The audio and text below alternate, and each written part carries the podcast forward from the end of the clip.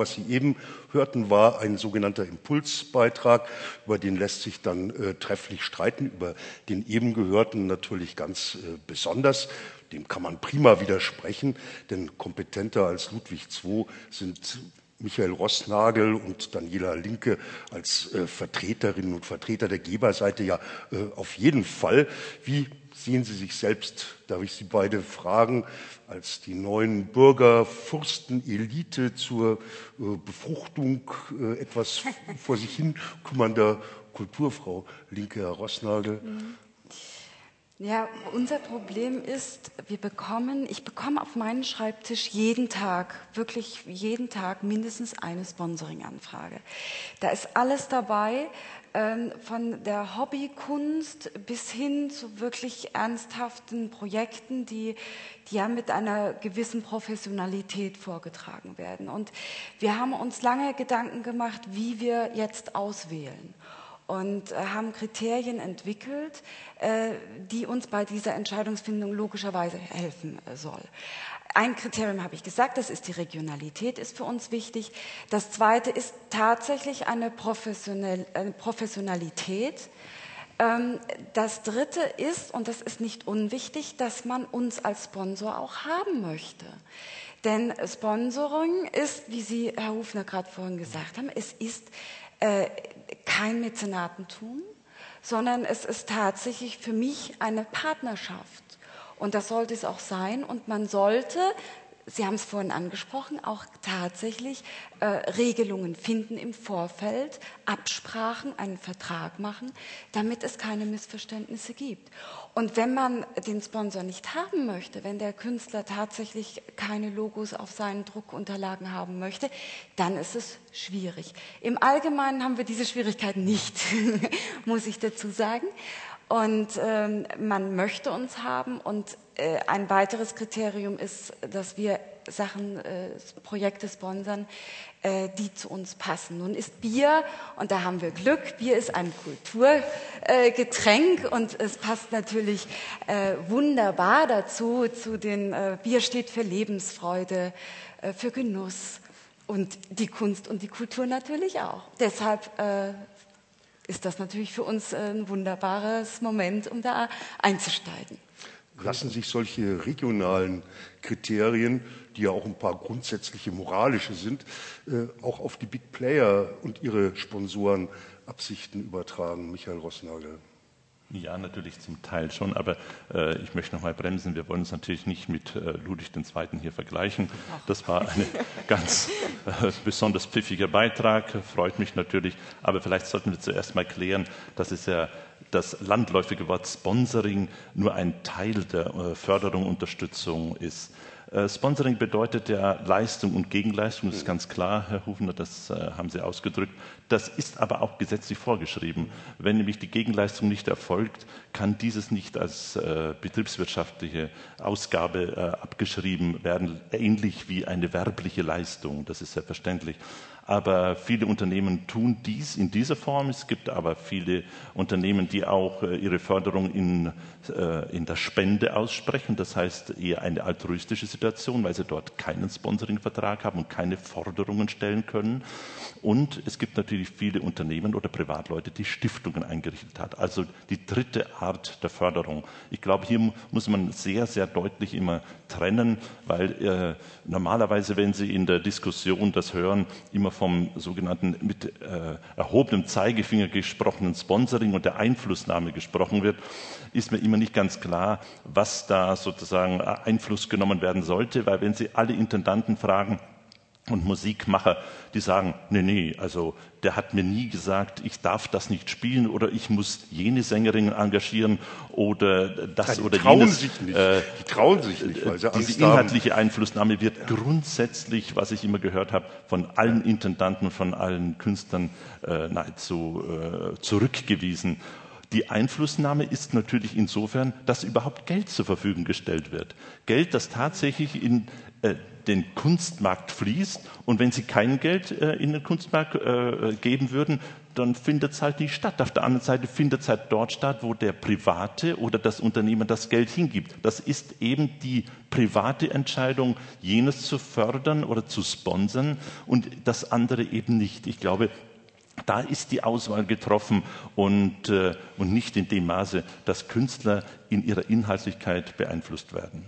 Das gibt es äh, vielleicht im Einzelfall schon auch. Also äh, der Fall äh, der an der komischen Oper äh, vor einigen Jahren, als äh, sich ein Sponsor oder ein Vertreter eines Sponsors bei Daimler Chrysler äh, aus der Förderung zurückziehen wollte, weil ihm die Aufführung nicht gefallen hat. Entführung, nicht? Ja, die Entführung. Und ähm, was ich aber dazu gerne auch wüsste, ist, dass ja der Umfang des Sponsorings selber für ein konkretes Kulturprojekt oder Produkt ist ja gar nicht nach meinen Kenntnissen so umfangreich, wie er nach außen transportiert wird. Also wenn ich Plakatwände oder äh, Ankündigungen von Konzerten sehe, dann sind dort äh, ja, zig Logos untergebracht. Aber der eigentliche Geldgeber ist äh, meines Erachtens oder jedenfalls bei Theatern und, und so weiter ja die Bevölkerung via Steuern und äh, die Kommune, wenn man so will. Also es, aus der deutschen Oper ist keine deutsche Bankoper zu machen, so einfach. Auch wenn das im Sport halt, da fällt es mir am meisten auf. Es gibt ja kein einziges Bundesligastadion oder fast kein einziges Bundesligastadion, was nicht mehr den Namen eines äh, Förderers oder wie man das nennen will, trägt. Äh, solche Verhältnisse auf Kunst übertragen wären, fände ich, furchtbar. Also die, die, Verhältnisse sind unterschiedlich. Ja. Also jetzt bei Chiffren zum Beispiel hat das Publikum 10 Prozent der Kosten mhm. getragen.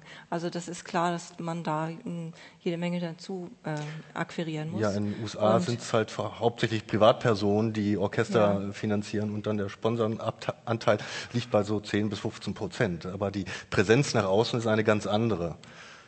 Ja, gut. Aber was ich jetzt auch nochmal dazu sagen wollte, ist, oft wird ja auch die, die, das Anbringen von Logos als Verschmutzung oder so empfunden mhm. der Kunst. Ja, also das ist vielleicht etwas, ich denke auch diese Einflussnahme sind wirklich Ausnahmen, also ganz extreme Ausnahmen. Es kommt fast nicht vor. Aber überhaupt diesen Zusammenhang herzustellen, das ist, wird manchmal eben irgendwie als anstößig empfunden. Und das ist etwas, womit man sich auseinandersetzen muss. Und ich denke, dass Sponsoring sich nicht darauf beschränken sollte, dass irgendwo jemand sein Logo draufklebt. Äh, jedenfalls ist das nicht die Form, die ich mir für Chiffren vorstelle. Ich würde äh, Partner bevorzugen, mit denen ich mich wirklich hinsetze und sage, äh, wir haben euch das anzubieten, habt ihr uns was anzubieten, äh, haben wir gleiche Interessen, die wir irgendwie zusammen verwirklichen können und vielleicht ist sogar äh, in, bei, bei, dem, bei, der, bei demjenigen Unternehmen jemand, der irgendwie ein Musikverständnis hat und vielleicht sogar eine tolle Idee hat, auch, auch programmlich. Warum sollen wir das nicht aufgreifen, wenn diese Idee gut ist? Und wenn wir das Gefühl haben, dass durch solch eine äh, Partnerschaft diese Idee besser transportiert werden kann. Ich glaube, dass es ähm, eine gute Möglichkeit ist, als, also eine bessere vielleicht auch als diese Logo-Leistung. Aber sehen Sie sich doch mal äh, die Luzerner Festwochen an. Mhm. Die haben eine Eigenfinanzierung von 97 Prozent. Und ich glaube, keiner kann sagen, dass hier eine Übersäung von Logos oder dergleichen ist. Es ist wirklich ein partnerschaftliches Aufeinanderzugehen, dass internationale Firmen, Schweizer Firmen, deutsche Firmen, wo auch immer, äh, zusammen mit den Luzernern dieses Festival gestalten, aber schon seit langer Zeit. Das ist gewachsen, das hat eine, eine ganz stabile Tradition und auch hier kommen natürlich die Unternehmen und haben, wie Sie sagen, äh, Ideen und, äh, und Ideen, sozusagen strukturelle Ideen, die dann Künstler aufgreifen. Also das kann man schon machen. Das, das ist ja auch nichts Schlechtes, wenn man solche Dinge sozusagen äh, diskutiert und partnerschaftlich arbeitet. Aber gerade, ich denke, Luzern oder auch andere können da äh, mit, mit Fug und Recht sagen, also sie würden sich nicht in, äh, in Logos sozusagen untergehen sehen. Daniela Linke. Ja, also ich bin völlig Ihrer Meinung, zumal wir als so ein kleines, relativ kleines Unternehmen gar keine andere Wahl haben, mhm. als mitzuarbeiten. Mhm. Wenn wir ein, ich sage jetzt mal, Event sponsern, dann sind mehrere Abteilungen aus unserem Hause damit beschäftigt, nämlich die Logistik, die dabei hilft, die Bühne aufzubauen, weil viele, gerade in so studentischen Kreisen, ist einfach die, die, die Infrastruktur gar nicht da. Und äh, das geht über die Werbeabteilung, die dann abends auch dabei ist. Die Pressearbeit äh, wird gemacht und da helfen alle mit. Ansonsten ginge das bei uns gar nicht. Wir hatten vor zwei Jahren den Fall, dass das Kammertheater Karlsruhe plötzlich keine Spielstätte mehr hatte, weil das Gebäude umgebaut worden ist und äh, haben dem Kammertheater dann äh, bei uns, und die Brauerei ist in Form einer Burg, ist ein altes Industriegebäude aus dem 19. Jahrhundert, und da ist ein großer Raum äh, vorhanden mit Bühne. Und das Kammertheater hat eine Spielzeit dort gespielt. Da waren viele von den Höpfner-Mitarbeitern äh, mit beschäftigt. Und das ist ja auch ein Vorteil, denn äh, klar äh, fördert das die, die interne Kommunikation umso mehr. Wenn man das Sponsoring quasi am eigenen Körper erfährt, das ist eine tolle Sache. Also auf jeden Fall mit nur Logo ist es auf keinen Fall getan. Herr Hufner, was Sie angesprochen haben ja. zum Thema, dass natürlich durch die Steuern in Deutschland der hauptsächliche Beitrag geleistet wird, äh, sprich durch den Bund, durch die Länder und durch die Kommunen. Richtig. Es sind etwa 14 Milliarden Euro, die äh, die öffentliche Hand aufbringt. Dagegen äh, nehmen sich die Mittel, die durch Sponsoring und Spenden, also bei Sponsoring sind es knapp unter 500 Millionen, bei den Stiftungen sind es knapp 200 Millionen, also so roundabout äh, fünf bis sechs Prozent sind es private Gelder, die in den äh, Haushalt, in den Kulturhaushalt gehen. Aber wir haben ja alle von der Oper gelernt, die ja immer sagt, äh, von den 100 Prozent, die der Umsatz einer Oper hat, hat der Intendant vielleicht maximal 10 Prozent als flüssige Mittel, mit denen er sogenannte Kunst machen kann, sprich Sänger einkaufen kann, Regisseure bezahlen, weil alles andere natürlich im Orchester und in der Technik und im, äh, und im teuren Strom und im Gas sozusagen hängen bleibt.